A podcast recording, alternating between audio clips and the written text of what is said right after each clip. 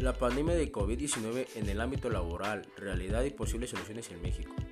Partiendo una breve referencia a los acuerdos publicados por la autoridad sanitaria que consignan las distintas acciones encaminadas a mitigar y controlar la pandemia del SARS-CoV-2. En este trabajo se da cuenta de los principales efectos que han provocado esas acciones en el mundo del trabajo y de las posibles soluciones que han planteado para contrarrestar las adversidades. En el nivel de la racionalidad lingüística o conceptual, la contingencia sanitaria es la posibilidad o riesgo que tiene un país,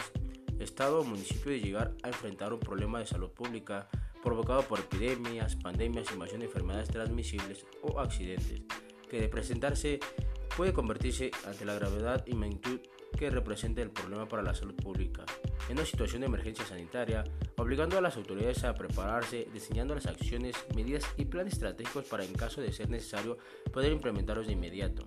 En tanto que la emergencia sanitaria es una situación de peligro real, existente, provocada por epidemias, pandemias, invasiones, enfermedades transmisibles o accidentes que obligan al aparato gubernamental de un país, estado o municipio a tomar acciones inmediatas para preservar la salud de los habitantes.